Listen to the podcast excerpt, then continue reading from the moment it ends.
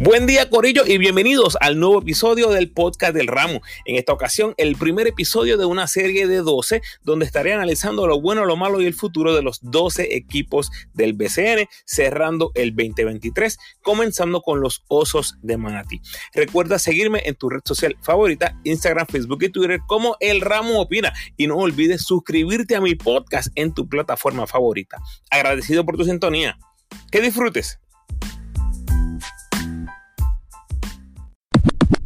Ok, comienzo con una recomendación. Si tienes el tiempo, te recomiendo que escuches la previa de los osos en el episodio 177, aproximadamente al minuto 36 20.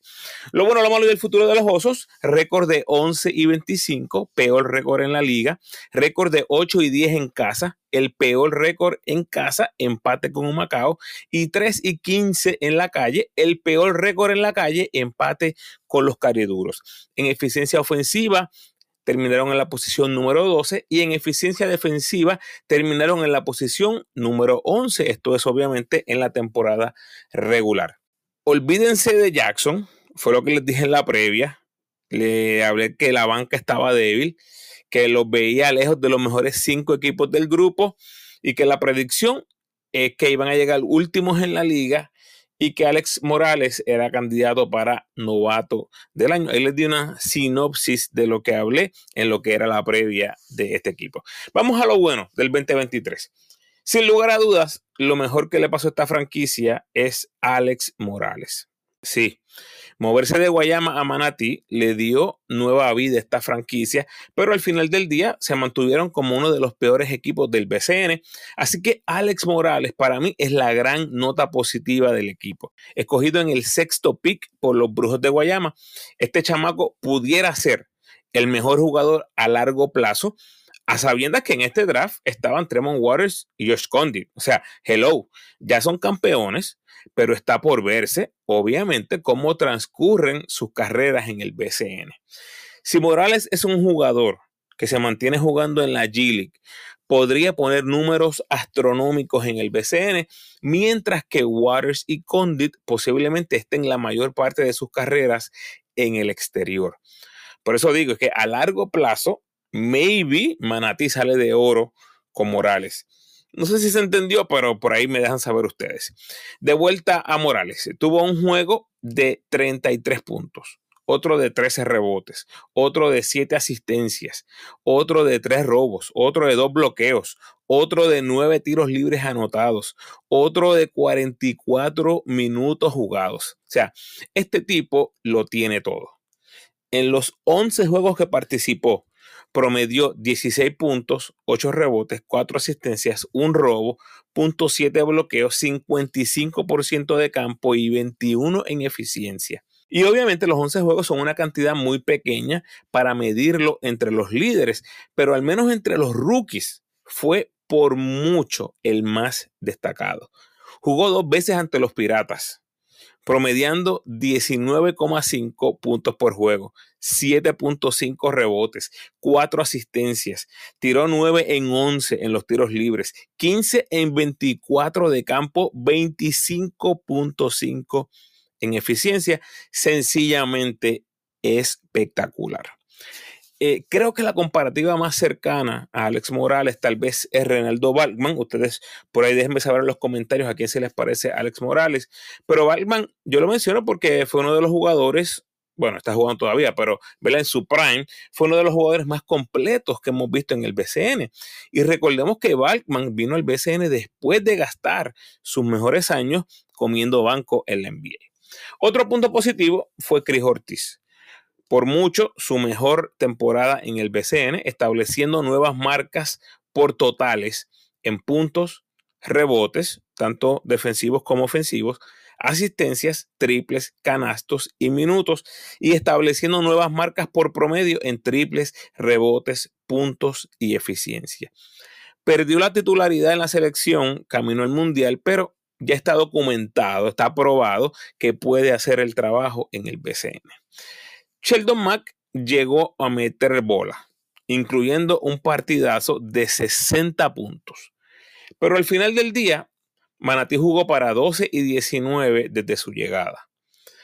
con tanto jugador nativo en esas posiciones 1 y 2, a mí se me hace imposible ver a Sheldon Mack como parte del futuro de este equipo. Más adelante abundo en esto. Tienes a Ortiz Sosa y Sheldon Mack que terminaron dentro del top 10 de anotaciones. Tienes a Jefferson y Ortiz que terminaron dentro del top 10 en rebotes. Jefferson cuarto en rebotes ofensivos. Sosa líder de la liga en total de triples y en promedio de triples. Ortiz en el top 10 de triples. Sosa y Ortiz top 10 por porcentaje de triples. Mack y Ortiz top 10 en tiros libres. Todo eso obviamente hay que mencionarlo entre las cosas positivas. Este punto que traigo ahora es un poco tonto mencionar esto como positivo, pero bueno, ya usted verá cómo lo recibe. Los Osos tuvieron marca de 4 y 0 ante los Grises de Humacao y los Cariduros de Fajardo, que fueron los dos peores equipos de la sección B. O sea, de los peores equipos, fueron el mejor. Ustedes me dicen. Bueno, y finalmente la fanaticada dijo presente y apoyó este proyecto del reggaetonero Osuna. Hay que decirlo, ¿verdad? A pesar del fatídico récord, la cancha se veía muy bonita. Los fanáticos llegaron a apoyar y eso crea una atmósfera especial en cualquier deporte. Así que fanáticos de Manatí y áreas limítrofes, aplauso para ustedes que se repita en el 2024. Vamos a lo malo. 1 y 11 ante sus vecinos capitanes y piratas. Por lo tanto, eso significa que tuvieron marca de 10 y 14 ante el resto de la liga. Lamentable el inicio porque arrancaron con 0 y 5 y completaron la temporada al final también cerrando con 0 y 5. Fueron el peor equipo arrancando el torneo y el peor equipo que terminó el torneo. Otro punto negativo es que su mayor racha de victoria fue de dos jueguitos nada más y lo lograron tres veces en toda la temporada. O sea que este equipo nunca ganó tres partidos consecutivos. Y la realidad es que este equipo simplemente no defendió. Ofensivamente se trató eh, sin lugar a dudas. Sosa los mantuvo en pelea en muchos partidos, lanzando 47% en triples. Corillo, eso es básicamente 50%. o sea que cuando la zumbaba, había mucha probabilidad que iba para adentro. O sea, uno y uno. Y tenías a Ortiz metiendo 20 por juego. Tenías a Mac metiendo 20 por juego. Sosa prácticamente metiendo 20 por juego. O sea, ofensivamente, definitivamente tenía buenas armas pero en el lado defensivo fue donde no pudieron competir. Perdieron nueve veces por más de 20 puntos. 14 veces perdieron por doble dígito y otras tres veces por nueve puntos. O sea que prácticamente la mitad del season fueron derrotas por doble dígito, incluyendo marca de 0 y 3 en los partidos que se fueron a overtime. O sea, los pelaban a cada rato, como ya les dije, y en los juegos súper cerrados tampoco pudieron cerrar. Y esos partidos en tiempo extra casi siempre son decididos por la ejecución defensiva. Aquí voy a mencionar a la dupla de Sosa y Jefferson. Y los menciono porque fueron el denominador común en las 11 victorias de Manatí. Dos jugadores que, aunque serviciales, tienen un impacto muy pobre en el lado defensivo. Sosa es de los mejores tripleteros en la historia de la liga. Pero fuera de eso, ha sido muy poco el impacto que ha tenido en toda su carrera en el BCN. Y Jefferson hace sus puntitos, coge sus rebotitos, pero no te mueve la balanza, que es lo que tú buscas en un refuerzo de impacto. Y el otro punto que hay que resaltar aquí es que este equipo no tenía banca. Simple y llanamente no tenía nada saliendo de la banca. Después de Morales, Ortiz, Mac, Jefferson y Sosa, el resto de los jugadores no tenían lo suficiente para competir con el resto de la liga. Me encantaría tener números y data de los bancos del BCN. Como no los tengo, solo puedo decirles que no pasaron el eye test, al menos el del ramo. Entre las cosas negativas también podríamos mencionar a Peyton y Monroe, los ex NBAs que se anunciaron con bombos y platillos, pero que no duraron nada por las lesiones. Peyton participó de cuatro partidos completos y Monroe duró 14 minutos. Escucharon bien, Corillo. El futuro. A corto plazo, me parece que tienen que haber varias metas obvias. Y tengo tres. Número uno, lo primero es jugar para 500 en casa. Eso tiene que ser un must, obligatorio. Este season jugaron para 8 y 10, así que estuvieron cerca. Yo no espero un personal muy diferente, así que la vara ya está establecida. 8 y 10 es lo peor que deben tener como local. Número 2 es aglutinar ese talento joven que han estado seleccionando en el draft. Ese trío de Jivan Jackson, Jordan Howard y Alex Morales se escucha espectacular en las bocinas de tu carro, ¿verdad que sí? Pero del dicho al hecho, ya ustedes saben por dónde voy. Obviamente, este trío sería letal en el BCN, pero hasta que no lo veamos, Corillo, it's a fairy tale. ¿Ok? Esa es la realidad. Y lo tercero es hacer un push para hacer los playoffs, ¿verdad? Ir mejorando con lo que pasó en el 2023 y construir encima de eso. Tienen que pegar los refuerzos desde el principio y eso no es fácil. No es fácil porque el equipo que tienes al principio de la temporada no es el mismo que vas a tener al final. Además que hay muchísimas interrogantes en cuanto al personal de los osos en lo que es mitad final de. ¿Cómo se ve el 2024, Ramos? No se puede mentir aquí, Corillo. Yo no veo un 2024 fructífero para los osos. Y me explico. Ahora mismo que estoy grabando, que es octubre 23, yo no veo a Jordan Howard participando con los osos. La temporada regular de la CB termina el 12 de mayo. Ya ahí vamos a mitad de temporada regular del BCN. O sea que si su equipo no entra a los playoffs, en teoría estaría disponible, mm, vamos a ponerle el 17 de mayo, ¿verdad? Por poner una fecha, eh, vamos a añadirle ahí cinco días de viajar y reportarse. Para entonces jugar dos o tres veces a la semana con los osos hasta el 17 de junio, antes de reportarse al equipo nacional el 18 de junio. Ya tenemos precedentes con Howard. Y sencillamente yo no lo veo pasando. El escenario más real a mis ojos es que Howard termina el 12 de mayo en España, viaja a su residencia en Arizona para descansar y mantenerse ligeramente activo antes de reportarse al equipo nacional el 18 de junio. Esto obviamente, si su equipo entra a los playoffs, pues cambia ese panorama en cuanto a las fechas. Como quiera, no veo a Jordan Howard participando con los Osos en el 2024. Jivan Jackson, al igual que Howard, termina la temporada regular el 12 de mayo en Alemania. O sea, de partida, ya sabemos que al menos se va a perder la mitad de la temporada regular. La diferencia con Howard es que Jackson no tiene esos compromisos grandes como Howard con la selección. Así que hay que ver si el equipo de Jackson se posiciona para los playoffs, que hasta el momento eh, han empezado mal, cosa que obviamente lo dejaría en Alemania por más tiempo si su equipo entra a los playoffs. Si no hace los playoffs, posiblemente serían buenas noticias para los Osos. Hay que estar muy pendiente a esto. Tyler Davis sería, ¿verdad? En teoría, la gran pieza que pondría este equipo a otro nivel. Pero la verdad es que ya muchos perdimos la esperanza. Así que Manati tiene que mirar al 2024 como otra temporada de trabajar en la fundación del programa.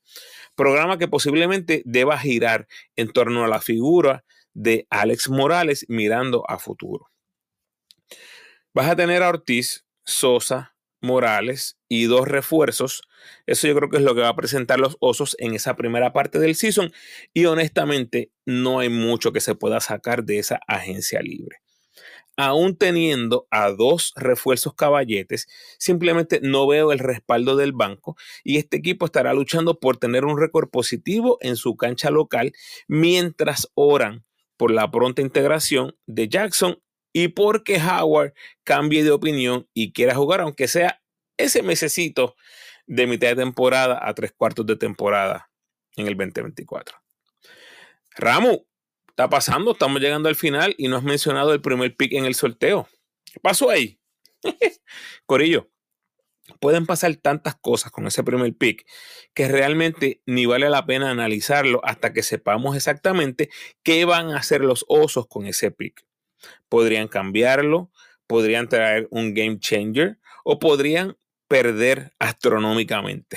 la realidad es que no hay nada seguro.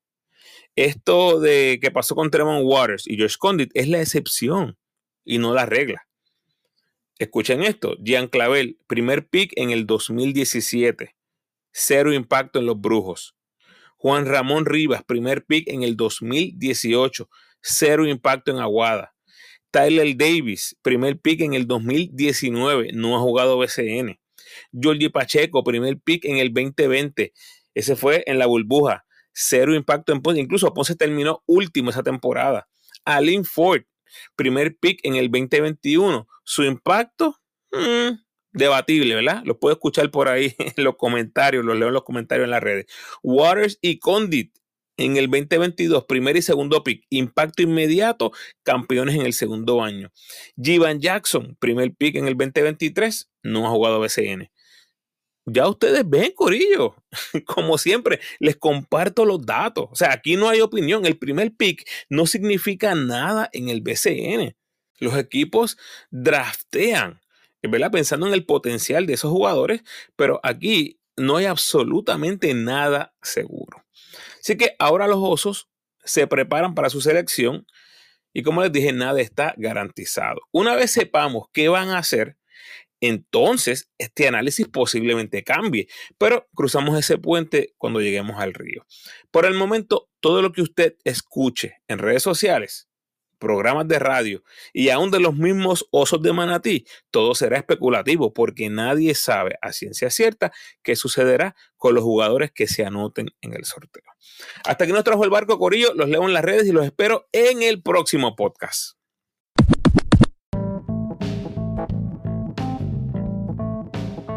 Gracias por sintonizar, Corillo. Por favor, ayúdame compartiendo este episodio en tus redes sociales y con todos los fanáticos de los osos de manatí que conozcas. Si quieres seguir disfrutando de mi contenido, te invito a escuchar mis episodios más recientes. En el 207 está el resumen de los boricos por el mundo para el mes de septiembre y en el 208 explico lo que serán las reglas del sorteo para el repechaje que se avecina y les explico en detalle uno de mis ejemplos.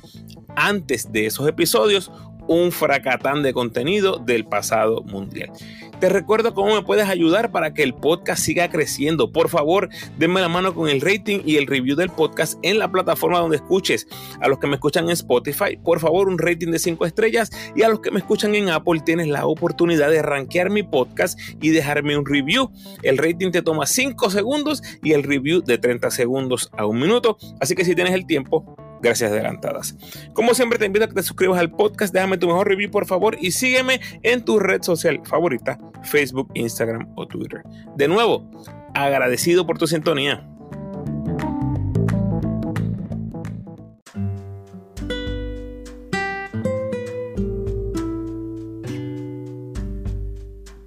El pensamiento de hoy.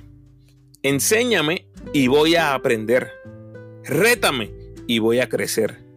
Cree en mí y voy a ganar. Bendiciones.